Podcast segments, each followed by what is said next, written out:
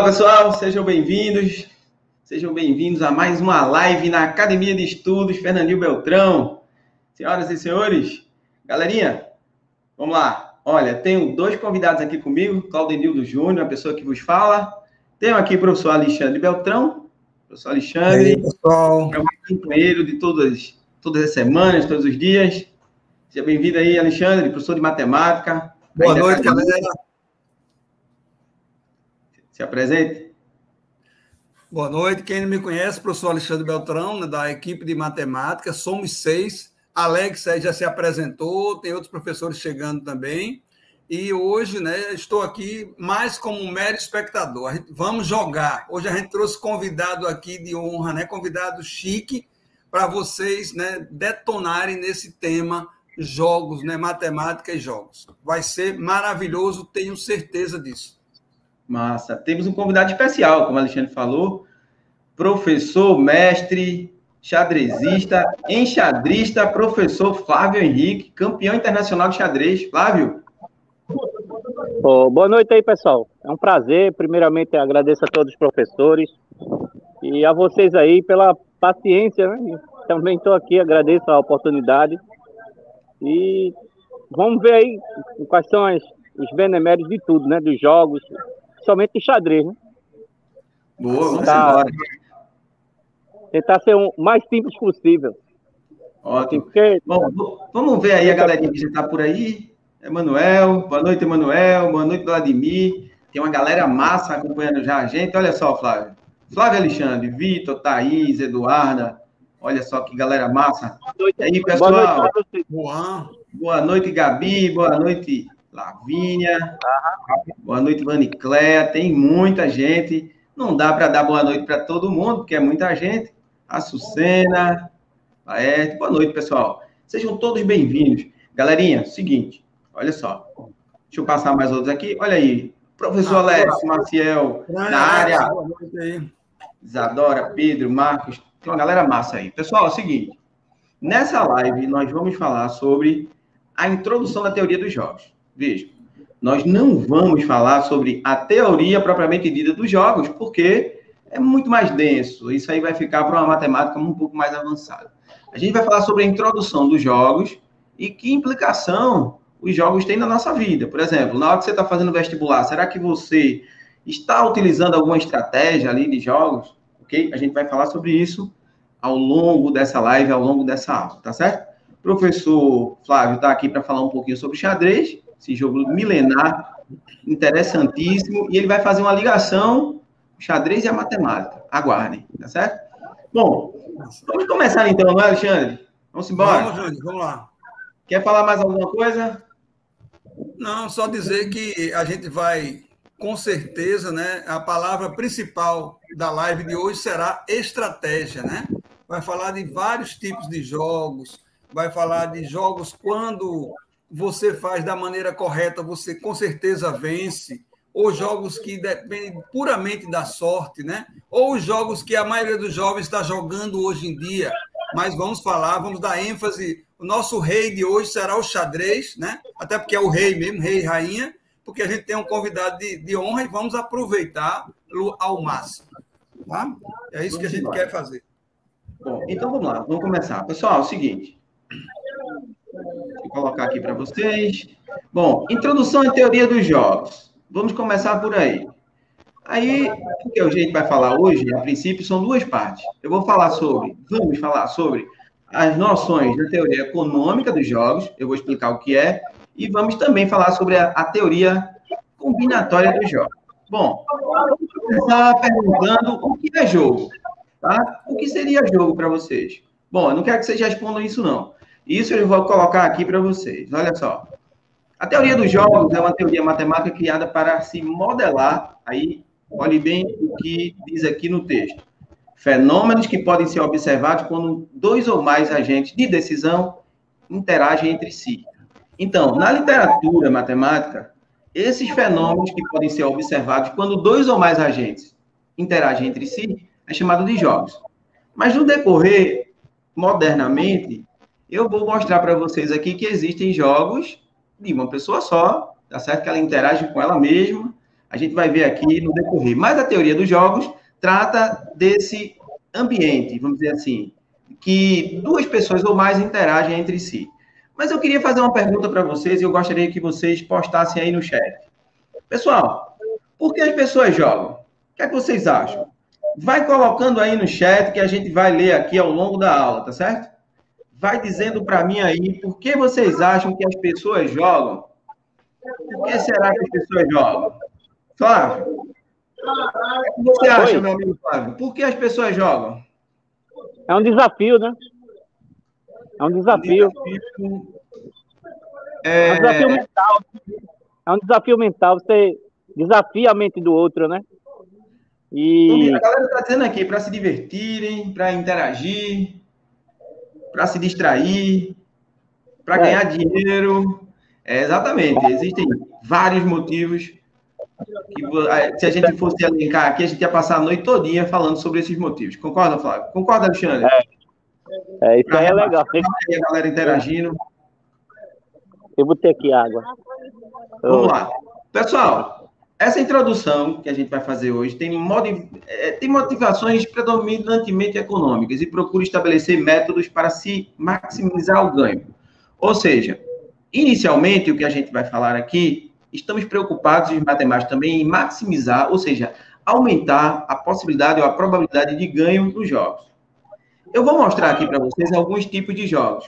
O xadrez, que o professor Flávio vai falar, ele só vai se enquadrar em um dos tipos que eu vou falar aqui, que eu vou falar e que vou fazer. Mas, a princípio, eu vou mostrar outros tipos. Por exemplo, você sabia que existem jogos simétricos e assimétricos? O que é isso? O que são jogos simétricos? Bom, eu vou dar um exemplo de jogos simétricos, vou falar o que tem na literatura, para você entender como é que como é que você joga e qual é a estratégia que você utiliza para ganhar num jogo simétrico. Imagine que se houvesse um, um jeito, boa, tem gente falando aqui, desenvolver a mente, boa. Imagine se tivesse uma maneira, um jeito, uma estratégia de sempre ganhar nos jogos. Nos jogos, por exemplo, jogos simétricos. Um jogo simétrico é aquele no qual os pagamentos para os jogadores em uma estratégia particular depende somente da estratégia escolhida e não de quem está jogando. Bom, ali é o que tem na literatura, mas aqui eu vou dar um exemplo. Bom, eu vou jogar com o professor Alexandre um jogo aqui que chama-se Jogo da Simetria. Alexandre, eu vou explicar para Alexandre aqui como funciona o jogo da simetria, que é assim, chama-se o jogo do, de cães e gatos.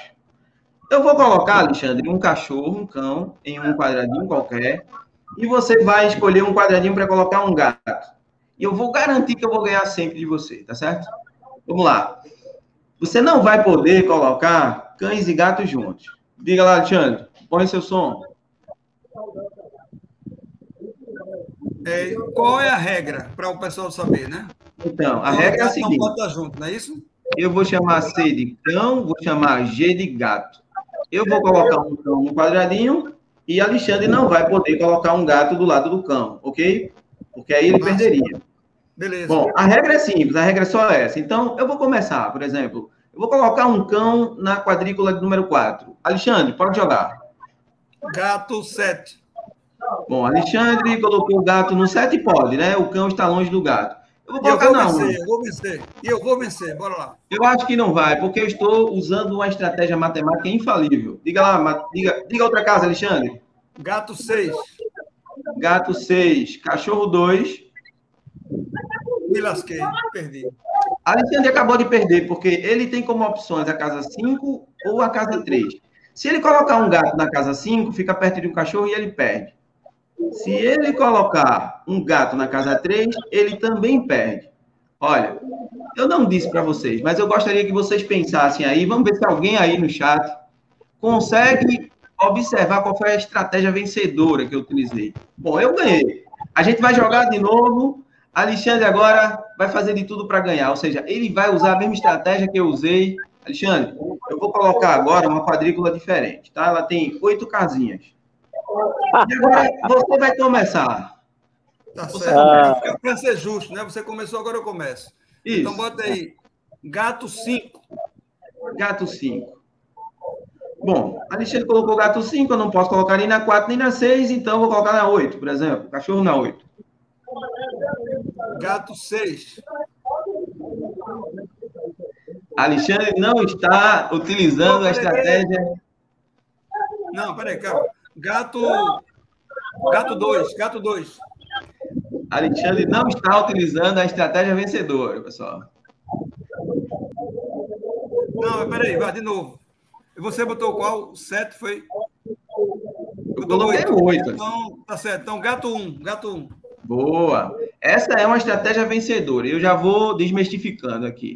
A estratégia que vamos utilizar é o seguinte: o primeiro jogador para ganhar nesse jogo, no jogo da simetria, é assim: você coloca inicialmente em uma das casas centrais e depois, se você jogar simetricamente em relação ao seu oponente, você sempre ganha.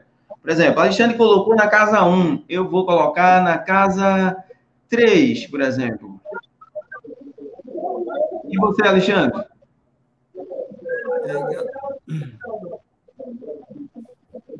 Qual seria a casa aí no chat aí, a galera? Fala aí, a casa vencedora, quem sabe? Flávio, qual é a casa vencedora, Flávio? Seis. Gato 6. Meia dúzia. Isso mesmo, a 6, porque agora em qualquer lugar que eu coloque, eu perco. Tá Ou seja, a estratégia vencedora aqui é escolher o meio e depois você vai simetricamente em relação ao seu oponente marcando. Essa estratégia é sempre vencedora. Esses jogos que têm uma estratégia sempre vencedora são chamados de jogos simétricos. Oi, Alexandre. Não, mas aqui estão colocando no chat, por quê? Os números ímpares. Jogo Beleza. do bicho, é? Jogo do bicho. É, Bom, eu vou jogar com o Flávio agora. Flávio, eu vou jogar contigo esse joguinho aqui. Vamos embora. Olha, escolhe um número qualquer, Flávio. 10. A ideia aqui, galera, é o seguinte: a ideia é você tentar descobrir aqui qual é a estratégia vencedora, tá legal? Eu vou garantir que eu vou ganhar de Flávio. Flávio é muito competitivo. Vamos lá, Flávio. Qual o número que você escolheu? Vai ganhar do campeão, né? Vai ganhar do campeão agora, né? Flávio escolheu 10. a casa de número 10. Eu vou escolher a casa de número 7. 16. Flávio escolheu 16. Bom, eu vou escolher a número 1. 13. 13. Flávio escolheu a 13. Bom, eu vou escolher a 4.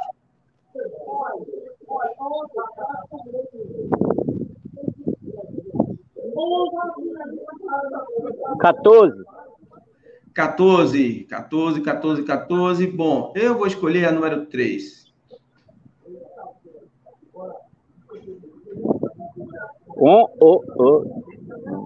Na diagonal, é, só vale ao lado, né? Diagonal não vale pode, também não. Não pode colocar, pode dar diagonal. Não pode colocar gatos do lado de cachorro. Cachorros. Ah, do lado, do lado, né? Do lado. É, Isso. Do lado. É, nove. Nove, nove, nove. Boa. Eu vou usar a oito. Cabra danada, eu tô lascado. Só tem 15. Só, Só tem 15. 15? 15. Eu vou 15. colocar 6. É 11, né? 11. 11. Eu vou colocar 2. Eu coloco 12. Se você colocar 12, você perde. Mas você não perdeu? Eu já estava. Já tinha tava... perdido aqui, não era? É, era até perdido aí. Você perdeu ah, aí. É. Já, já, tinha perdido ali. Porque é, não poderia, não poderia ter colocado o gato aqui embaixo de cachorro, não, entendeu? É, eu já estava aí, eu já estava aí. É, é, então. de novo. Bora de novo, bora de novo. Vai de novo, valeu não, valeu não, valeu não. Valeu não. Valeu não. Vamos apagar aqui. Eu não, eu não posso ganhar, não. O negócio ganhar. funciona, né, Flávio? Tem que provar que funciona. Não, não, não, foi um erro meu. Eu, eu ganhei, eu ganhei, foi um erro meu. Quem tem que ganhar é o. Bora lá, Flavinho, Bora lá, bora lá. Tá bom, 16. 16. Marcou a 1. 4. 4. 13. Ah, que bicho esperto. 6. 6. 6. 11. Ah, aí não, é sacanagem, é sacanagem. É. Ah, Oito. Nove. Ah, olha, tá me apertando feito sapo.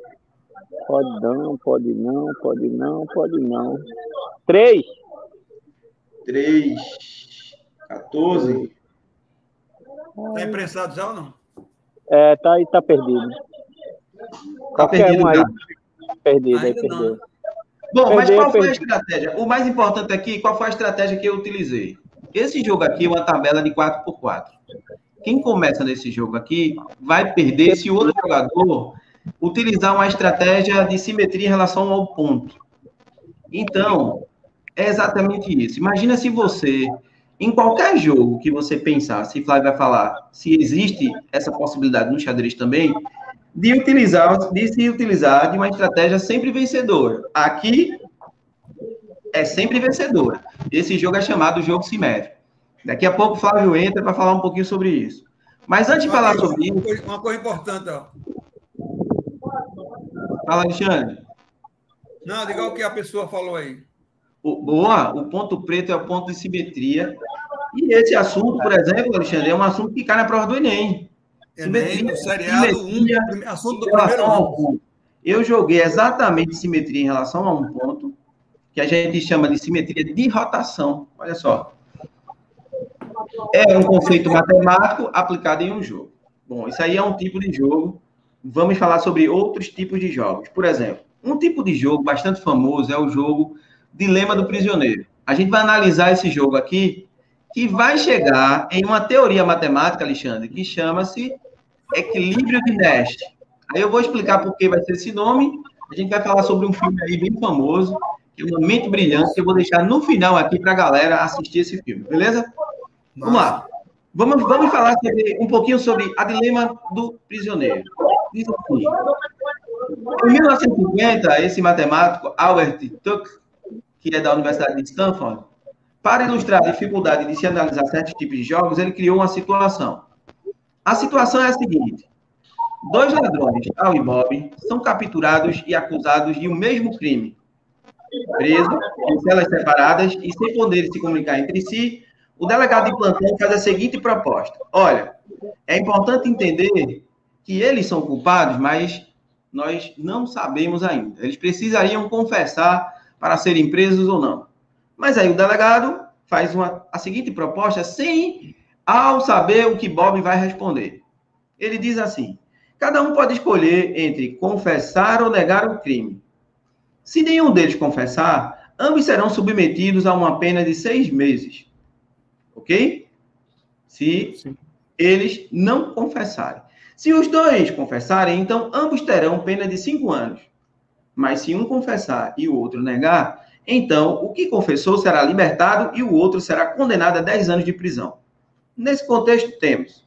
Bom, eu vou aqui traduzir utilizando uma tabelinha aqui, porque fica mais simples de observação.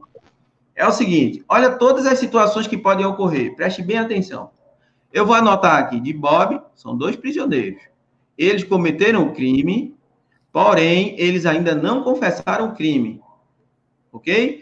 Aí o delegado deu a seguinte opção: se ambos confessarem, ou seja, Bob confessa, Al confessa, eles ficam cinco anos presos. Se Al confessa e o Bob não confessa, aí o Al é solto, aqui ele é solto, e o Bob fica 10 anos preso na prisão. Fica 10 anos preso. Bom, se o Al não confessar e o Bob confessar, quem fica solto é o Bob e o Al, ele pega uma pena de 10 anos. Ou seja, não confessar é perigoso, você pode passar muito tempo preso. Ah, porém, temos uma situação ideal aqui, que é assim, não confessar, não confessar. E ambos passariam seis meses na prisão. Bom, será que vocês entenderam aqui o dilema do prisioneiro? O que, que vocês acham que os prisioneiros deveriam fazer? Eu vou escolher um prisioneiro aqui em particular, eu vou escolher o Al. Sobre a perspectiva de Al, o que vocês achariam que ele deveria fazer? Vocês acham que o Al deveria confessar ou não confessar? O que, é que vocês acham aí no chat? Alexandre, Flávio, o que vocês acham? Rapaz, eu não quero confessar, não. Eu não ia confessar. Eu ia confessar, não. Flávio disse que não ia confessar. Olha, o Sosmarzinho está chegando por aí, não conseguiu conectar, não. Mas, Osmar, se conseguir entrar, diz aí, cara. Vem aí, tenta de novo aí. Tenta de novo. E aí, Alexandre, confessa ou não confessa? Pessoal no chat aí. O que, é que vocês acham? Se o Al confessa e o Bob confessa, os dois pegam cinco anos de cadeia. Se o Al confessa e o Bob não confessa, olha, se ele confessou, ele sai solto, ok? E o outro pega 10 anos de prisão. Se o Al não confessa e o Bob confessa, 10 anos para Al e o Bob fica solto. Se os dois não confessarem. Olha aí, olha aí, ó. É bom que o Samara falando aqui. Olha aqui, Samara. Se eu não confessar, é verdade, Samara. Boa. Samara acabou de deduzir exatamente o equilíbrio de Aqui, ó. Aqui as opiniões, opiniões. Lucas. Boa, Lucas.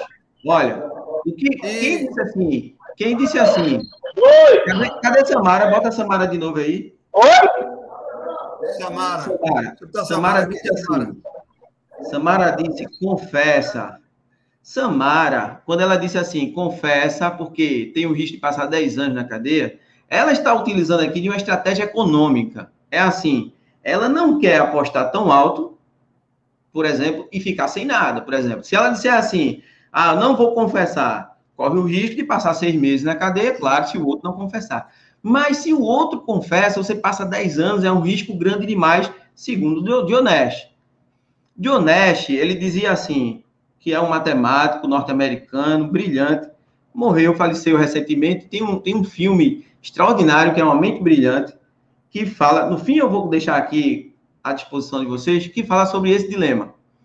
Ele dizia assim, é preciso que, economicamente, os países, os grupos financeiros, é, encontrem uma situação que seja bom para o grupo. Por exemplo, segundo a teoria do equilíbrio, deixa eu apagar aqui, confessar e confessar seria esse equilíbrio. Por quê? Quando o Al confessa e o Bob confessa, eles correm o risco de apenas passar cinco anos na prisão ou saírem soltos, caso a outra pessoa não conheça o dilema do prisioneiro ou equilíbrio de Nash. Então, aqui, quando eles confessam, eles estão dizendo assim: olha, eu vou passar cinco anos. Se o outro também usa o equilíbrio de Nash, eles passam cinco anos. Cinco anos. Porém, eles não vão pegar nunca a pena máxima. Por quê? Se o cara confessa, então, ou ele pega cinco anos, ou ele é ou solto. Zero, né? Ou zero. zero. É. Se o outro confessa, é ele, eles dois pegam cinco anos. Quando a pessoa confessa, pode correr o risco da outra pessoa não confessar e você sair livre. Então, é como se fosse assim, é um termo que é bom para o grupo. O ideal aqui seria que os dois não confessar, que os dois confessassem e passariam, eles passariam aqui cinco anos na prisão. É, Flávio, quer comentar, Alexandre? Não, é, é, é legal aí, porque, veja, essa é a hipótese é menos arriscada, vamos dizer assim, porque ele tem, veja, ele no máximo pega metade da pena, ou pode ser livre, né? Melhor ideia, confessar os dois.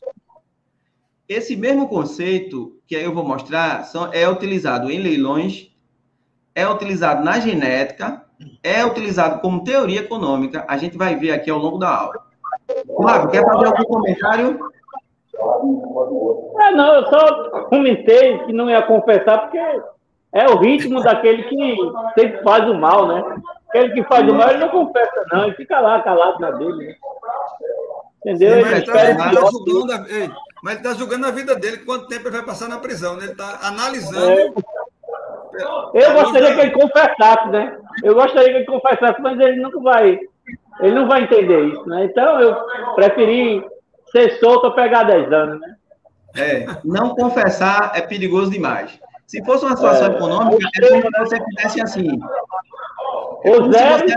ou zero ou 100, né? Zero ou 100. É como se é, você tivesse a possibilidade de perder todo o seu dinheiro no mercado financeiro ou ganhar tudo. É arriscado demais. É o blefe, né? Isso, é, um blefe. Em poker, por exemplo, a gente chama isso de blefe, né? Quando um é jogador de poker, ele não tem nada e aposta tudo. É muito arriscado. É. Teorias matemáticas em jogos. Muito bom, beleza. Vamos falar um pouquinho sobre os jogos assimétricos mais comuns são os jogos que existem grupos de estratégias diferentes para cada jogador. Olha, eu vou mostrar outro joguinho aqui, Flávio e Alexandre. Vocês vão jogar comigo. É o seguinte: a gente vai jogar agora um jogo chamado Jogo do Ultimato. Tá? Eu vou colocar as regras do jogo. É, tem gente aqui ainda falando da outra. Deixa eu ver o que a galera está dizendo. Não precisa confessar se não for pego. As escolhas São essa, essa é. É. Não precisa confessar. Não precisa. Essa é verdade. Bom, eu vou explicar uma regra aqui do jogo do Ultimato. É o seguinte: Flávio é um cara rico e me deu 100 reais para que eu pudesse distribuir com o Alexandre. Alexandre, é o seguinte: as regras do jogo é a seguinte: eu tenho 100 reais e eu vou dar uma parte desse prêmio para Alexandre. Agora, a gente só vai ficar com o dinheiro se Alexandre aceitar a barganha que eu vou propor, tá certo? Se ele não aceitar, a gente vai ter que devolver o prêmio para Flávio, ok? Então vamos fazer isso. Então, Flávio entregou, acabou de entregar 100 mil reais. Não, 100 reais, 100 reais pra gente. 100 reais. Não bota 100 mil, rapaz, eu sou rico, é 100 mil. Tá bom, então 100 mil, 100 mil. Flávio acabou de dar 100 mil reais. E eu vou dizer o seguinte: olha, desses 100 mil, eu vou dar 5 mil para Alexandre e vou ficar com 95 mil, Alexandre. Eita, Alexandre, o, o cara é mão de vaca, viu? Você aceita ou não? Não, não. Ô, Flávio, Alexandre não está aceitando porque ele está sendo vingativo. É... Ele, achou que eu fiquei com, ele achou que eu fiquei com a parte grande demais. Olha, isso é muito é. interessante. Alexandre e Flávio. O que vocês acham que seria a melhor estratégia para que eu ficasse com a parte maior do prêmio? O que é que vocês acham? Quanto vocês acham que eu deveria oferecer para Alexandre para que ele aceitasse e a gente saísse com o prêmio? O que é que vocês acham? 40% para ele tá bom, 40%. Eu não tinha nada, né, Flávio? Eu não tinha nada, né? Mas 5 é, eu não quero, não. 5 é pouco. É, 5 é perto do zero, né? 40% é. já, já afasta, já afasta, né? Aí 40% já estamos conversando, 40% estamos conversando já. 40% eu acho que se eu tivesse na tua mão, eu pegava. 40% eu... Isso, já vê que interessante. Vê que interessante. Estatisticamente, nas Américas, esse acordo ele seria fechado em 70-30. Se eu oferecesse em qualquer país americano 30 reais e ficasse com 70, a maioria das pessoas iriam aceitar. Olha os valores, Samara. Na Europa, na Europa esse valor.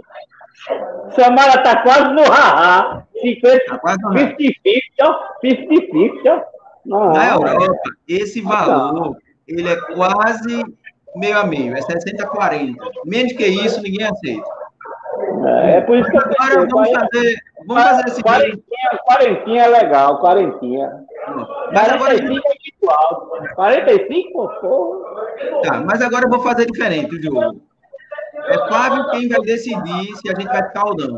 Aí chama-se jogo do ditador. É assim. Agora vai ter alguém decidindo por nós. Tá é. certo? Na mesma situação agora, 100 mil, e eu vou dizer o seguinte: eu vou ficar com 70 e vou dar 35 para Alexandre. E Flávio é quem vai decidir. Aí passou. Aí passou do 100, Aí passou, aí, aí Não, passou. 65, 35, foi mal. 65, 35. Eu não acho justo, não. Qual seria o justo, então? Mais baixinho, né? Uns 20, 25, 85, 75, né? 25, 75. Eu fico com 75 e ele com 25? É. Se eu fosse o juiz, 25, 75. Ele é teu amigo, danado. Ele não me conhece, é. eu mal me conhece, estou lascado. A estratégia de, de, de Flávio. Peraí, Flávio, deixa eu colocar o microfone. Fala de novo. É porque ele tinha zero, né? Ele tinha zero. Né? É. Mas, incrivelmente, então... quando esse jogo foi posto na prática, o ditador, ele divide igualmente. Ele acha injusto, estatisticamente, entregar um prêmio maior para qualquer um dos dois. É, mas aí... Mas alguém... alguém tem... inteiro. Eu, eu, eu, penso, eu penso assim, que alguém tem que, pelo menos, ser valorizado. Porque, como você está cedendo você não pode levar prejuízo, né? De jeito nenhum, né? Esse jogo independe da estratégia dos oponentes. Por esse motivo. Olha, olha o que eu estou dizendo aqui, Flávio. Flávio aprendeu Oi. com o Al Capone. Flávio está me dando 75 porque eu sou amigo dele. É, é. Vamos embora. Agora, chegou agora. chegou agora. 25 tá bom. Aceita 25. Soma zero. O que é um jogo soma zero? Um jogo soma zero é quando você tem. Você não pode ter dois vencedores no jogo. Por exemplo, você tem o poker, o dominó, o xadrez, são jogos chamados jogos soma zero. O que é isso? Só tem um vencedor quando tem um perdedor. Tá? Então, agora eu vou deixar a palavra com o Flávio, que ele vai falar um pouquinho sobre xadrez e vai explicar essa história. Que história é essa desse jogo xadrez ser soma zero? Ou seja, se houver um vencedor, então terá que ter um perdedor. Veja que lá no caso do dilema do prisioneiro, você poderia ter dois oponentes ganhando, né? Eles não pegaram a pena máxima ali e fizeram um acordo. No jogo do xadrez não tem acordo. Ou sai no empate, ou tem um vencedor e um campeão. Os dois não podem ganhar. Esses jogos são chamados jogos soma zero, que acontece no poker, no dominó, xadrez, e é cercado de muita matemática. Então, eu vou deixar a palavra com o Flávio aqui, para ele falar um pouquinho sobre o jogo de xadrez. Flávio. Oi. Estou à vontade, fala. Um pouquinho aí sobre aquele filme, O Gambito da Dama, como é aquilo, se é verdade mesmo ou não, o que aconteceu. É. Todas, as, todas as partidas, todas as partidas do Gambito da, da Rainha são verdadeiras. E teve grande contribuição de um, de um super GM chamado Gary Kasparov, que vocês conhecem como Gary Kasparov. Né? A, a, pronúncia correta é Gary Kasparov, né? que, é, que, é, que é russo. E ele, ele conseguiu colocar em cada cena uma partida viva, uma partida realmente jogada por grandes mestres. Então, isso ficou muito vivo, as coisas. E o livro, né, que é baseado em filme, a minissérie, é realmente perfeito, né? E realmente houve, né? A, a campeã feminina russa, ela é, ela é viva hoje, né? Ela mora em Moscou. Então, é muito bonito a minissérie, eu aconselho. Tá lá na Netflix, né? Entendeu? Spoiler, tem que fazer, tem que fazer o spoiler, não, né? Então, não, não, não pode né? Qualquer pessoa pode aprender a jogar xadrez? Qualquer pessoa, qualquer pessoa. Até cego, até cego, mudo, até cego, mudo, surdo, pessoas com deficiências. Pode, você, o xadrez é, pode dinâmico. Agora, um pouquinho de nada sobre os lances iniciais assim, e qual é a matemática que está por trás desse, desse jogo extraordinário Veja, é... aí tem um tabuleiro de xadrez, correto? Quando você joga E4, quando você joga E4, você vê um centro na frente do peão. Então, o, o desejo é sempre dominar esse centro aí, o E4, E5, D5 e D4. Esse, esse, esse pequeno quadrado aí do centro. Então, ele joga E5, aí cavalo F3, cavalo F3. Quer dizer, é, é Alexandre, diga, Alexandre. Alexandre, põe o microfone. É, eu sei que... Fale, fale assim, antes para o leigo total, o xadrez faz, tem peão, dama, cavalo, assim, uma geral rapidinha, só porque pode ter gente que é leigo é. total. É difícil ter, mas pode ter. As peças, as peças do xadrez, ela, ela é imbuída por torre, cavalo, bispo e a dama, né? E o material é composto por peões e o rei, que é o próprio jogo, né? Então, isso tem a ala do rei e a ala da dama, né? como antigamente, né? Como antigamente, tinha os, os vassalos do rei e os vassalos da dama. Então, esse rei se junta para destruir o outro, né? Um é branco e outro é preto. E a regra é simples, quem sai é o branco. Ninguém sabe por quê, mas eu acho que é, antigamente disseram que era paz contra a guerra. Então, a paz ela sempre na frente, né? Mais ou menos isso a ideia. A ideia é mais ou menos essa. É meio lúdico, né? Mas é, é isso que você aprende no começo. Depois que você joga, faz os lances iniciais, assim, nos lances iniciais, Flávio, já existe uma é estratégia vencedora? Já, já, veja. Coloca quatro, coloca quatro. É 4. O peão, pessoal, para quem não sabe, ele se desloca para frente, assim. É 4, quando ele diz é 4, é porque tem uma coordenada aqui. O E está aqui nessa na horizontal e o 4 na vertical. Então, temos uma coordenada. Então, é 4, diga. É coordenada de abscissas, né? Você vai ver o cartel, o plano cartesiano aí. Geometria analítica aí na área, né? Temos aqui um plano cartesiano, isso mesmo. Diga mais. É 4 é 5, é 4 é 5. Eu vou, eu vou, vou fazer bem simples. Dama F3, dama F3, dama F3. Aí cavalo C6, eu vou explicar. Cavalo C6, cavalo C6. Não, C, C, aí é F. Aí é F. Vou voltar, vou C, voltar. C, C, isso. E agora bispo C4. Então, olha, olha o triângulo formado. Veja o triângulo formado. O bispo de C4, o peão de F7. Veja o triângulo, tá vendo? Só um minutinho, Flávio. Deixa eu explicar aqui. Pode ser, que, pode ser que alguém não saiba algum movimento. Por exemplo, o bispo, ele anda nessa diagonal branca. O bispo, ele se Pronto. desloca na diagonal branca Ô, ô, ô, tá dá para colocar aquele lápis vermelho? Dá para colocar aquele lápis vermelho? Dá não. Dá para colocar. Dá não? Veja, Dá não. Tem, um, tem, tem um triângulo aí, ó, ó. O triângulo é, bota um ponto aí, bota se você puder. O, o triângulo é B3, olha lá, o B3, B3, F7 e a dama que está em F3. E existe o mate, porque o bispo em C4 está em cima tá, tá em cima da, da, de um dos lados do triângulo. Tá vendo lá? Então, vou dar um lance ruim. Vou dar um lance ruim. Pronto, e agora você vai para você vai para o ápice do triângulo, que é o vértice, né? Tá lá, ó. Dama toma F7, mata.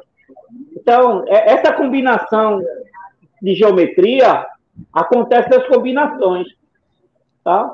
Isso é, logicamente, que é um lance simples, tá? Mas você vê que tudo gera em cima da, desculpa, da geometria analítica, geometria plana e geometria espacial. Quando você analisa muitos lances, você começa a flutuar as peças em cima da geometria espacial, né? Então, Esse você observa as peças. Você vai ver no, no, no Gambito da Rainha a, a, a Beth Harmon, né? olhando para o céu e vendo as, as, as, as passagens das peças. Então aquilo é flutuar as peças, né? A gente claro. chama isso de geometria espacial, né? Tem, tem, perguntas aqui para você. Por exemplo, oh, o, fala aí. O David, David, alguma coisa assim? David, Não, é, David, David. Veja, apostar, apostar em xadrez existe as apostas. Eu não aconselho. Não é? é ilegal apostar em xadrez. Olha, não é que seja ilegal, né? Mas esportivamente não é bom, porque como é um jogo de rivalidades, é, é, é um contra a mente do outro, e a aposta pode, pode insurgir alguma violência. Então, não é bom apostar em, em jogos. Um, principalmente uma pessoa contra a outra, né? Existe. Existe apostas. Existe aposta e tem gente que vive disso, né? vive de apostar no jogo, de um jogar contra o outro apostando. Então, para acabar com isso, quer dizer, acabar sim, baixar um pouco essa situação, foram inventados os campeonatos, né? Que você ganhando, você leva o prêmio. Então, mas mesmo assim, até na época de hoje, século XXI, existe aposta do xadrez. Não é ilegal, não é ilegal. Mas eu recomendo que não faça, porque é um jogo muito violento. O xadrez é um, é um jogo que ataca seu ego, seu superego. Então, uma, uma, uma, derrota no xadrez é um gosto muito amargo na boca. É, é, é, é jogar xadrez é, é, como você correr uma maratona e, e você está vendo a linha de chegada e de repente você tem um ataque cardíaco e cai no chão. Perder o xadrez é a pior coisa, a pior forma possível, porque não vai atacar fisicamente, vai atacar sua mente, vai atacar sua ideia. Então isso é muito violento. Então evitar, evitar, evitar apostar seria o ideal, né? Ilegal não é, mas o certo é não fazê-lo, né? Para não ser um vício, né? Não criar um vício, tá? Porque tudo, tudo apostado vira um vício. eu não aconselho. Mais uma. Flavinho, desculpa te interromper, vá, continue. Qual é, qual é a melhor abertura para iniciante? Veja, é, o iniciante, ele, ele tem que aprender, ele tem que aprender a imaginar um pouquinho antes de escolher sua abertura. Eu, eu penso assim, é, é feito pintar um quadro, né? Pintar um quadro. Você chega para ele e mostra uma tela de Rembrandt, nem, de, nem, nem do, dos grandes pintores como Picasso. Você pinta a natureza morta, eu acho. Uma, uma, uma um melão, uma flor. Né? Mas, é, para o iniciante, é, primeiro você tem que se moldar e depois você escolhe. É uma coisa muito pessoal. É como você escolher uma roupa, né? Ó, você vai se vestir. Quando você é pequeno, né? A mãe veste a criança, né? Mas quando você começa a ter suas próprias escolhas, aí você realmente está entendendo o que é o xadrez. Você, você tem que fazer suas escolhas. Não existe esse melhor ou pior. Tem, existe o direcionamento, né? Outra pergunta aí, Flávio. Você quer você quer experimentar? Você quer experimentar? Você consegue participar? Eu vou, eu, vou, eu vou contar um caso aqui, tá certo? Eu vou contar um caso aqui para responder essa pergunta. Ela me pergunta quantas, quantas é, é, é, jogadas eu vejo à frente. Ela me pergunta, né? É, acho que é isso que ela me pergunta. É, você que é experiente, Flávio, quantas jogadas você consegue antecipar mentalmente? É, presta atenção, Pedro. Eu joguei, eu, eu, joguei, eu joguei com um amigo meu chamado Dalson. É muito amigo meu e é uma pessoa que joga xadrez há muito tempo. Nós conseguimos jogar mentalmente, sem ver, sem ver, 60, 70 lances. Foi uma partida todinha. E quando eu era professor do atual, que agora é o Dom em Olinda, Desculpa fazer essa propaganda, viu? Mas eu não sou mais, não. Mas lá a gente fez um festival de xadrez e eu joguei as cegas, quer dizer, sem ver o tabuleiro, contra cinco pessoas e dei, e dei em média 60 lances. Depende, isso, isso depende da capacidade. Agora, eu jogando, eu consigo, eu, eu consigo olhar realmente 10 lances, 12 lances, é a média. É a média, sabe? Porque são muitas variáveis. Porque tem atenção, tem, tem, tem o compromisso de jogar correto, tem outras variáveis que, que atingem a pessoa. Tá? O nervosismo. Né? Eu não quero dizer. Nós não somos uma máquina, né? Tem o fator psicológico que atinge a pessoa, então esse nível de pensamento ele trava um pouco. Tem que estar flexível, tem, é mais ou menos isso, 12 lances, eu acho. 12 lances. Tem outra pergunta aí, Flávio, para você. Já ouviu falar do cheque do pastor? Já, já. É 4, é 5. É isso aí que eu acabei de fazer aí. É 4, é 5, dama. A pessoa joga de 10, joga de 2. 4, é 5, dama. Isso, foi isso aí. Acabei de mostrar aí o cheque pastor, né? Bicho C4, joga 6 Joga H6 e dama versus peão, mate, né? Chefe do pastor aí. Claro, fala mais um pouquinho sobre qual tipo de matemática que tem no xadrez. O que é que a gente usa de matemática aí no xadrez? Veja, nós usamos as três geometrias. A geometria plana, a espacial e a geometria analítica. E, dependendo de cada nível, você consegue ver as figuras geométricas porque as próprias, as próprias peças elas se alinham corretamente, né? e você vai observar, quando você tem um, nível melhor no xadrez, você vai olhar muita percepção de, de geometria espacial. Quando você está fazendo cálculo, você está fazendo a geometria analítica. E para que tudo dê certo, que, que tenha um resultado positivo, a geometria, o, o resultado tem que recair numa geometria plana, porque aí é, é quando o mato está próximo, ou um ganho de, de, de, material, ou um ganho de peça. É, isso, isso é um resumo, né? Isso aí, isso é um pequeno ponto. a matemática do cálculo ela é, é profunda. Você pode utilizar várias peças, poucas peças, quadrado, retângulos, oposição. Tudo isso ele é, ele é pontuado na matemática dentro do xadrez. Claro. Eu não eu... sei se explicar, né? Não, eu, aí eu vou, eu, vou, eu vou perguntar uma coisa para vocês que tem a ver com o que a pessoa está perguntando. Por exemplo, no xadrez, aqui no xadrez, você tem. Ah, ué, tem uma pergunta aí, ó. Tem uma pergunta aí. Qual é a diferença de xadrez e Shogun, né? E Shogun, né? Veja, eu já joguei o Shogun. Veja, a diferença é que o, o Shogun, ele, ele só tem as mesmas peças, pretas e brancas. E você é obrigado a, a, a posicionar a peça até trancar o outro. No xadrez, cada peça tem sua função, tá? Ele, o xadrez é mais maravilhoso porque você tem que dominar vários acessórios. Enquanto no shoguinho, ou no shogão, no shogun, não sei pronunciar, mas cada, cada peça tem uma única utilidade, é colocar num ponto para aprisionar o outro. Mas, assim, eu acho o xadrez é, é imbatível. É, difícil falar, né? Mas o xadrez é, é completo, é muito completo. É uma coisa do outro mundo. É, é realmente é isso que eu posso definir. Oi, fala. Já. Como foi? Já cometeste?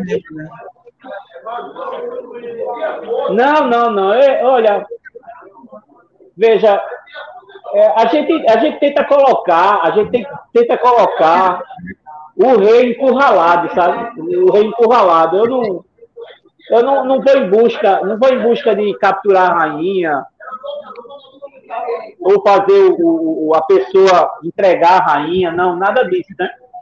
Eu tento formular uma estratégia para vencer. E essa é só uma consequência. Se, se a rainha estiver no meio do caminho, infelizmente deve ser capturada, né? Se for, se for o caso. Né? pergunta só depois. Oi. Flávio, é, como é que funciona? É, como é que funciona o campeonato? Assim, existe masculino, feminino, juvenil, é, adulto? Como é funciona? E como é que o Brasil está localizado em relação ao mundo? Em, em, em posição? Isso, isso, eu vou te, isso eu vou te falar a seguinte, né? Primeiro, existe campeonato, né? De mirim, juvenil, masculino, feminino, é, sexagenário, idosos, depois tem o absoluto, tem o amador e tem o profissional. Pronto, existe em todos os níveis. Mas a é regular a cada ano, né? A regular, ano. é regular. Todo ano tem. De janeiro a dezembro tem, tem torneio diversificado no mundo todo, né? Nessa categoria. Masculino, feminino, criança, adulto, velho, é, é, idosos, é, com idade mínima, idade máxima todos os níveis, tá?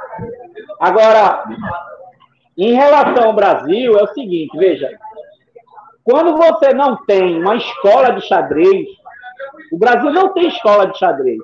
O Brasil tem escola de futebol, né? Mas não tem escola de xadrez. Então, em relação ao mundo do xadrez, o Brasil aí deve ocupar os 200 primeiros, eu acho. Lá para casa do, do centésimo, octagésimo terceiro, por aí. 180, 175. É o último país do mundo. Não, porque existem quase 300, né? 300 a 400 países jogando. 198, é, 200. Flávio, é. eu tenho uma pergunta, eu tenho uma pergunta. Você acha que o xadrez, ele, no futuro, pode ser considerado um jogo simétrico? Assim, será que existe, na sua opinião, uma estratégia que ela é sempre vencedora, parecida com aquela lá do início? Veja, é, a sua resposta, a resposta hoje do xadrez, ela se encontra nas, nos, nos computadores que, de memória pensante, né? Que é a, é a, memória é, a memória é, é, não é virtual, mas é, é, a memória. Poxa. Que é o Stockfish, é Lila Chess, é, Stockfish Nui, é, é, é, é uma, uma situação mais avançada. No jogo, ele não se tornou mais, porque o século XXI mudou a, a, a, a profundidade né, do xadrez. E essas, essas engenheiras, né, engenheiras pensantes, ela, ela reflete que o xadrez é muito profundo. 2 elevado a 64 é um número astronômico, né? Então, só por essa avaliação mínima, 2 elevado a 64, tendo 80 casas decimais, é, é, é um número astronômico. Então, eu hoje, hoje eu te digo com certeza que o xadrez é, é super jogo, né? É um super jogo. Não, não, não acho que. É, é aquela definição de matemática, né? O volume você pode até calcular, mas a área ela é infinita, né? A área é infinita. Então não dá para você mensurizar, né? A área onde você joga, né? 2 elevado a 64 é uma dimensão astrofísica, né? É, é, é enorme. Né? Somente as máquinas hoje faz a beleza do xadrez. Você pega um Stockfish, Lila Chess, umas engenhas, né? Uma, uma, as máquinas artificial hoje, né? Que aprendem com o ser humano, né? Que futuramente está fazendo operações, né? essas coisas delicadas, né? Nanotecnologia. O xadrez está nesse meio. Eu acho que. Tem uma pergunta muito boa aqui. Tem uma pergunta muito boa aqui do Éder. Ele diz aí: quais os maiores benefícios do xadrez para o ser humano? Eu vou dizer um, né? Eu vou dizer um. É, é o mal de Alzheimer, ele, ele, ele, o xadrez é muito indicado. Então, veja, se é uma doença como Alzheimer, é, ela, ele previne, né? Ou ele, ou, ou ele simplesmente faz a dinâmica do cérebro, eu acho que isso aí já, já dá um grande up no, no xadrez. Mas eu acho que o xadrez, ele, ele além de melhorar a, a, sanidade mental da pessoa, né? Porque você trabalha o cérebro constantemente, você tem um poder de, de decisão, né? Que é importante na nossa vida. O xadrez é importante porque você vai tomar decisões a vida toda. Você, até para você escolher um onde, você toma uma decisão. Então, o xadrez pensa no, no ruim e no bom. Aí a escolha é do ser humano. Então, eu acho que é primordial o xadrez na vida Sim. de uma pessoa. Se a pessoa, se a pessoa puder, pelo menos, jogar uma vez na vida, tal, para exercitar o cérebro, ótimo. E Tem uma última quiser... pergunta aqui para você. Você quer terminar Será xadrez... Será que o xadrez o quê? Será que o xadrez surgiu? Será que o xadrez surgiu como uma forma de organização do exercício no campo da batalha? Qual seria a sua verdadeira origem? Veja, é, são duas perguntas. Eu vou responder a primeira, né? Napoleão Bonaparte, Napoleão Bonaparte, ele jogava xadrez, foi um grande estrate, estrategista, né? E ganhou, ganhou várias, e, e, tomou uma decisão errada em Waterloo e perdeu, né? E perdeu a batalha. Mas foi uma decisão errada, errônea da cavalaria dele. Querer transportar um lago aonde pessoa que estava congelado e realmente a Batalha de Alteludo fez com que a decisão enxadrística de, de, de, Napoleão fosse errônea e ele acabou no ostracismo, feito um rei, né? Acabou no canto, preso e, e declinou. Então, veja, como eu poderia falar de, do cavalo de Troia, que o exército entrou dentro de um cavalo, foi dado como presente e de noite, as, como diz a história, as, as grandes nações desceram pelo cavalo e dominar os muros, né? Intransponíveis. Bom, eu poderia passar a noite todinha falando de guerra aqui, eu vou utilizar pelo xadrez. Então, são alguns exemplos. Outro exemplo é sua origem. Veja, na minha opinião, isso é uma, uma, opinião, uma, uma pergunta enigmática, né?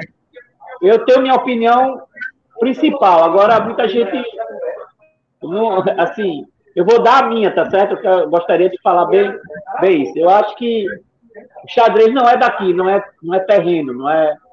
Xadrez é extraterrestre. Xadrez não foi, não foi colocado pelo ser humano. Essa é a minha opinião. É um xadrez é um jogo extraterrestre. Não é daqui, não é desse mundo, tá? Não é desse mundo. É, é a, é, a xadrez é o jogo que configura que existem outras vidas em outros planetas. Essa é a minha opinião, né? E aí, né, não tem, a origem é essa, na minha opinião. Ok? Boa, Muito obrigado, Flávio. Flávio Henrique, grande mestre internacional, foi campeão aí durante vários anos, fora do Brasil, inclusive, né, Flávio? Parabéns aí pela sua história, viu, meu amigo? Vamos continuar aqui. Se quiser, pode continuar aí. Eu vou Parabéns, falar mais um pouquinho aqui, a teoria dos jogos aplicada. Se quiser, depois pode falar mais um pouquinho, ou até jogar uma partida de xadrez daqui a pouco. Mas aí eu vou falar um pouquinho sobre a teoria dos jogos Ô, aplicada na vida real agora. Oi, aí, Ô, Júnior. Por que tu Oi. não se despede, é, se despede jogando aquela partida com ele? Não vale a pena, não? Será? Mas é porque. A partida que foi jogada no, no Gambito da Rainha? Sim, no, sim, final, no final a gente joga uma. É, então joga uma no final, no final. Pronto, beleza. No final joga uma. Bom, vamos lá, pessoal. Continuando. Agora um pouquinho só, né? Beleza. A teoria dos jogos ela é utilizada na vida real mesmo, para estudar assuntos como eleições, leilões, evolução genética. Eu vou dar um exemplo aqui para vocês entenderem. Olha, eu vou criar uma situação hipotética aqui, que é uma eleição. Como é que teoria dos jogos é utilizada em eleições? Dá uma olhada nesse exemplo. Suponha uma eleição. A escola precisa de um líder para desempenhar funções importantes para a formação educacional dos alunos. E existem dois candidatos, tem João e Ana. Para resolver quem será o escolhido, uma eleição será feita. Ambos estão pensando em como divulgarão suas ideias. Pensam em colocar cartazes ou fazer palestras. Sabe-se que se os dois adotarem a mesma estratégia, não conquistarão muitos eleitores. Aí, na vida real, acontece o seguinte: olha só. São dados pesos para as pessoas, para os oponentes. É um jogo. A eleição é um jogo. Então, olha só, vocês vão entender agora. Vê lá. Dizendo assim, João e Ana. João e Ana, eles vão colocar à disposição do público cartazes e vão fazer palestras. Só que foi ponderado, é assim que a gente chama, tá? Os valores para João e Ana. Assim, por exemplo, se João enfrentar Ana fazendo cartazes e Ana também cartazes, existe um peso menos 8 para João e 8 para Ana. O que significa isso? Significa dizer, por exemplo, que Ana ela é melhor no desenho, ela é melhor em fazer cartazes. Então, se João, por exemplo, colocar cartazes e Ana também cartazes, não é uma estratégia muito boa para João, ok? A gente vai ter aqui que encontrar duas coisas: a estratégia ótima e uma estratégia de equilíbrio que chama-se equilíbrio de Nash. Então vamos lá. Mas se João fizer cartazes e Ana fizer uma palestra, aí você tem aqui que fica 5 a menos 5. Ou seja, o peso dado a João, ele fazendo um cartaz, e a Ana fazendo palestra, 5 a menos 5. Isso tem um significado. Significa dizer que a palestra de Ana é fraca em relação aos cartazes de João. Se João colocar um cartaz, então significa dizer que ele sai na frente de Ana. Olha só se o João fizer uma palestra. Se o João fizer uma palestra e a Ana fizer um cartaz, fica 1 a menos 1. E se o João fizer uma palestra e a Ana fizer uma palestra, fica 10 a menos 10. Isso significa dizer que João é um bom palestrante. Então, foi ponderado aqui os pesos para a qualidade dos dois candidatos. Primeiro, eu queria fazer algumas perguntas para vocês aí no chat. Primeiro, é, sobre o ponto de vista de João, qual seria a melhor estratégia? Primeiro, João. Depois, qual seria a estratégia, olhando sob o ponto de vista de Ana, qual seria a estratégia ótima ou a melhor estratégia? E depois eu gostaria que vocês pensassem na estratégia de equilíbrio. Vamos lá. Então, o que é que vocês acham que João deveria fazer sem saber o que Ana faria? Porque é exatamente como acontece numa eleição. Numa eleição, você estuda seus candidatos. Existem psicólogos, existem, existe uma equipe toda por trás para conhecer e entender o seu oponente. Então, psicologicamente, em relação ao trabalho também, você vai conhecê-lo. Se ele é bom palestrante, se ele é, tem uma equipe boa é, de de marketing, se faz um cartaz bom ou não. Aí você consegue ponderar, dar pesos e valores. O que é que vocês acham que João deveria fazer como estratégia vencedora? Bora lá, vamos ver. Já tem gente falando. João tem mais segurança fazendo a palestra, certo? Boa, João é forte na palestra. Então, Seguramente ele deveria fazer a palestra, ok? Boa. Quem mais? Palestra, João. Tá, beleza. E sobre a perspectiva de Ana? O que, é que vocês acham que Ana deveria fazer? Ana é bom no, no cartaz, ok? Alguém falou aí? Flávio, o que é que tu acha, Flávio? Flávio, qual seria o equilíbrio, hein? Qual seria o equilíbrio de Nash? Eu acho que é o cartaz, né? O equilíbrio é o cartaz. O equilíbrio seria João fazer a palestra e Ana fazer o cartaz, é que a gente chama de equilíbrio de Nash. Por que equilíbrio? Porque o João ele é muito bom na palestra, a Ana é muito boa no cartaz, e observe que os números dos pesos ponderados ficam muito próximos. Apesar de João oferecer aqui uma certa vantagem, tá certo? Então chama-se ponto de equilíbrio. Agora, os outros pontos são chamados de pontos ótimos. O que são pontos ótimos? É assim, se João, por exemplo, der a sorte de fazer a palestra e Ana não pensar estrategicamente, ela sabe que não é muito boa em palestra, fizer uma palestra, então significa dizer que ela vai perder a eleição. Então, estrategicamente, João vai escolher a palestra pensando na possibilidade de Ana não conhecer estratégias e táticas. Ou vice-versa. Ana pode, estrategicamente, já que ela é mais forte nos cartazes, fazer um cartaz pensando na possibilidade de João também entrar com cartaz. E aí ele perderia feio.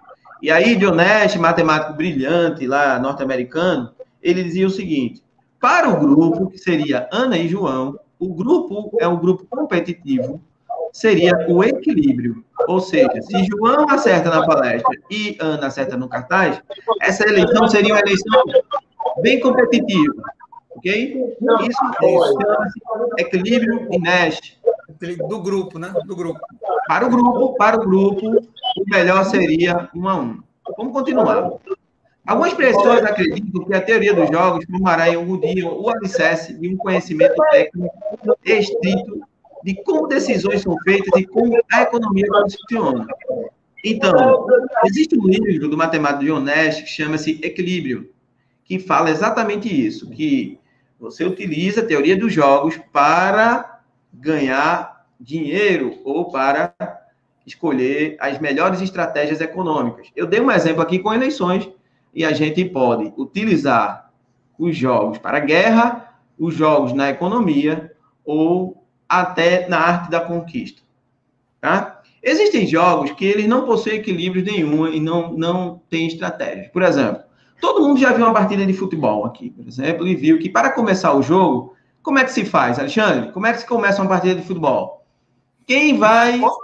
Na Copa do Mundo, final da Copa do Mundo, o juiz chama os capitães e lá no centro do campo ele lança uma moeda para cima e pergunta quem quer cara e quem quer coroa. Isso mesmo. Por exemplo. O resultado é completamente imprevisível, concorda? Sim, não tem. É completamente imprevisível, depende da sorte, por isso é aleatório, por isso, para que você possa entender quais são as suas possibilidades, você precisa fazer um cálculo combinatório. E aí, nesse caso, onde depende da sorte, aí é que entra o cálculo de análise combinatória, o cálculo de probabilidades, etc. E agora sim, a gente para de falar sobre a parte econômica, estratégias e táticas, e começa a falar e entra no campo da análise combinatória, ok? Bom, teoria combinatória dos jogos. Porque depois que você arrumou uma estratégia vencedora, quando os jogos são simétricos, assimétricos, você não vai depender da sorte, tá certo? Ali é a estratégia. Jogar xadrez, por exemplo, o Flávio explicou aqui muito bem explicado, não depende da sorte depende do seu talento, quanto você estudou. Flávio já leu quantos livros, Flávio? Passa dos dois mil. Você já leu? Já li mais de dois mil livros. Mais de dois mil livros. Assim, é, eu, já tenho, eu já tenho 60 anos. Eu já tenho 60 anos, eu já tenho 60 anos. Já tenho 60 anos, então. Não, vou jogar aqui. A média é essa, né? É. Existem alguns jogos que você vai ter que usar a teoria combinatória, que é o caso das megacenas, loterias, quinas, todo tipo de loterias, né? Quinas, tá, é, time mania, lotomania. Quer falar um pouquinho, Alexandre? Não, Rapidinho. só dizer, com, pelo adiantado da hora, a gente simplificando, isso daria uma verdadeira live e essa parte só, né? Mas só mostrando o que me impressiona, inclusive, que o brasileiro joga demais. Né? Eu pedi uma vez, quando ia dar uma aula de probabilidade a meu pai, e tamanha foi a minha surpresa quando ele puxou um bocado de cartão do bolso, cartão de. Ele não joga tudo isso, mas ele, como tem jogo diferente, o brasileiro joga tudo, né? Claro que o olho grande, que o principal é a Mega Sena. Existe até aqueles que não são regulares, como jogo de bicho. No Brasil não é regular. Mas, assim, o sonho de consumo de todo mundo é ganhar na Mega Sena, é claro. Então, isso merecia, na verdade, uma verdadeira live à parte, né? Mas se baseia, como o Júnior disse, não na minha capacidade, e sim na pura sorte. Só para dizer um número para vocês, né? a Mega Sena, por exemplo, eu tenho 60 números, de, de 1 a 60. E o jogo simples, você escolhe seis dezenas ali. E você só ganha se acertar na, as seis, tá certo? Dentre 60. Então é uma combinação. Não vamos falar nisso agora, porque está no fim de uma noite de domingo, mas só para você ter uma ideia, a chance de alguém acertar na Mega Sena jogando um jogo simples, que é acertar os seis números, é mais de 1 em 50 milhões. Se o Brasil todo jogasse, quatro pessoas ganhavam só. Então é uma coisa absurda, mas ainda tem aquele cara, eu vou acertar, eu vou ganhar, alguém vai ganhar e sou eu. Então se joga demais no Brasil, né? Impressionante. Olha, tem, é, professor Cristiano chegou por aí, um beijo para Cristiano. Cristiano já passou por aqui, né? Só falando, Júnior, já passou por aqui professor Vicente, professor Rogério aqui no chat, né? Professor Osmar, professor Alex, Cícero. Obrigado a todo mundo aí pela, né, por, por estar tá no domingo à noite passando aqui, vendo com a gente isso. Que bom. Obrigado. Alexandre, tem uma pergunta para você aí. Por que a loteria não é considerada um jogo de azar? Não é, é difícil.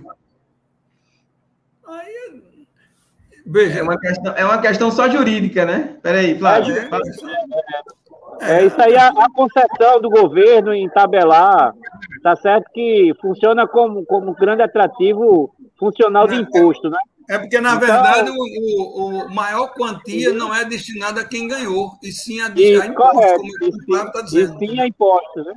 Então, isso é, aí é a reflexão. um jogo de azar, né? Um jogo isso, de bicho, por exemplo, é muito mais comum do que a gente imagina no interior inteiro, existe é. isso até hoje, no Rio de Janeiro, e é, é taxativamente proibido. Né? Então, assim, é, Las Vegas não é, veja, o cara sai, entra lá e sai liso, devendo a todo mundo numa roleta daquela ali, né? Mas aquilo não é Las Vegas está Las Vegas está situada no, no centro do deserto, né? Aí, e o cara aí, vai para jogar, né? Para isso, né? Você entra no cassino daquele, a luz é intensa, você pensa sempre que está de dia.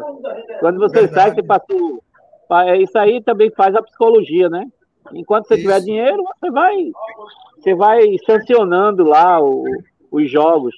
Tem bacará, roleta, tem de tudo, né? Pouca. Enfim, é o, é o seu dinheiro que vai dizer o que, qual o jogo que você vai fazer. Entendeu? E isso aí, isso é muito mais parte jurídica que propriamente dito. Mas o problema é se o jogo é honesto, assim, falando matematicamente, que a gente fala, né?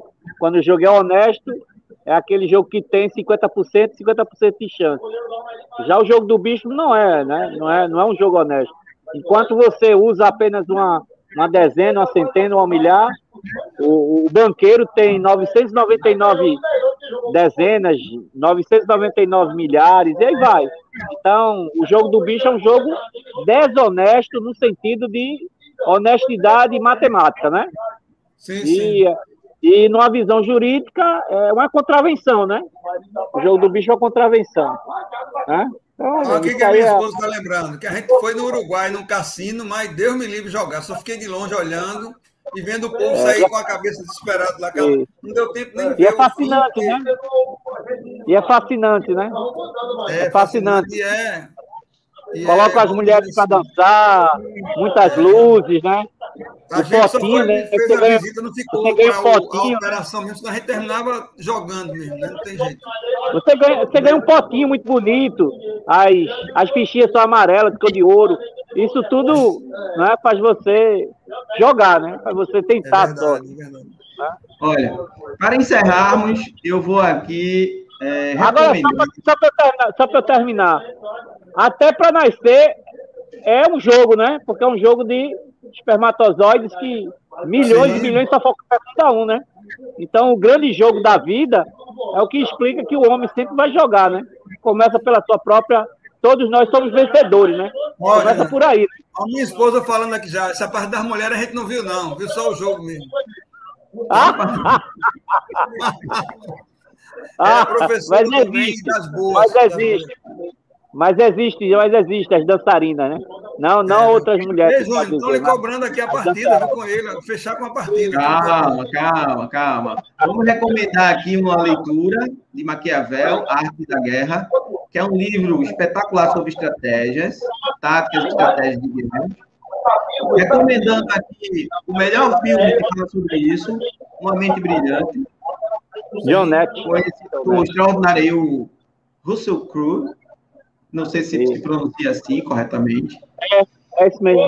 Excelente, excelente. As artes venusianas. Vocês já ouviram falar das artes venusianas, vocês dois? Não. Vocês já ouviram falar das artes venusianas? Vamos lá, vamos A arte venusiana chama-se Arte da Conquista. Tem uma cena do filme A Mente Brilhante que é muito, muito legal.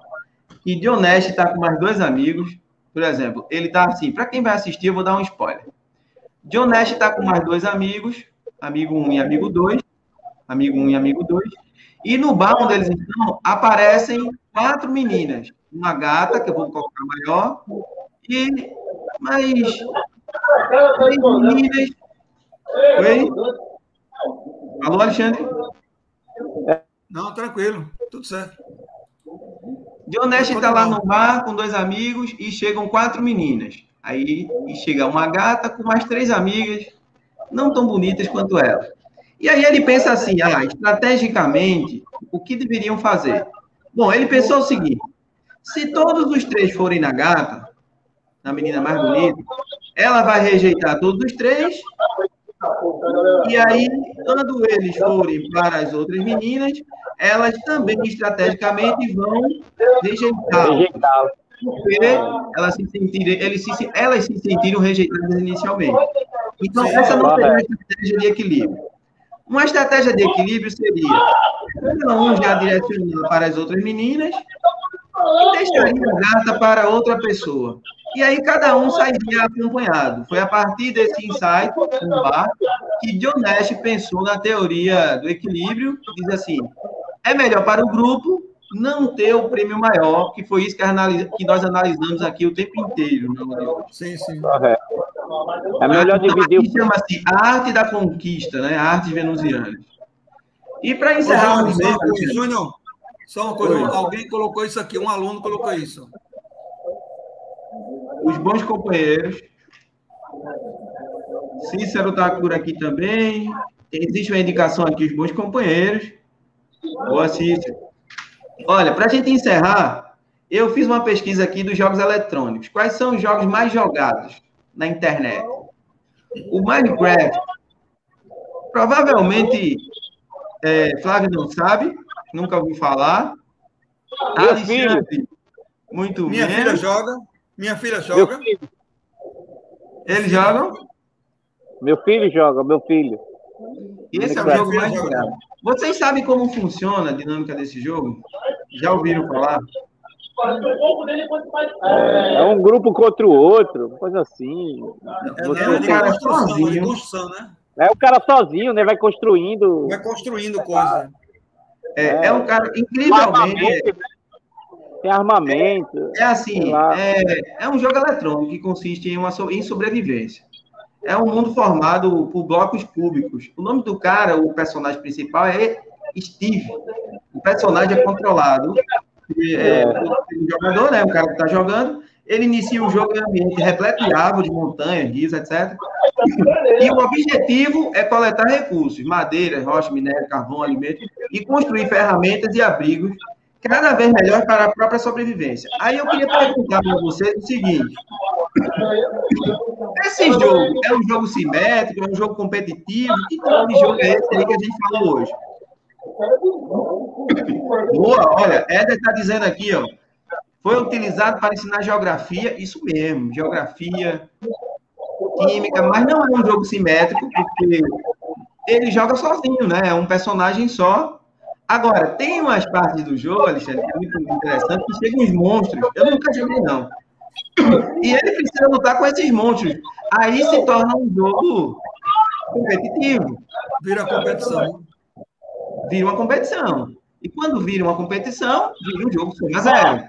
Porque se ele perder a briga, ele perde. Não tem como ser um jogo cooperativo.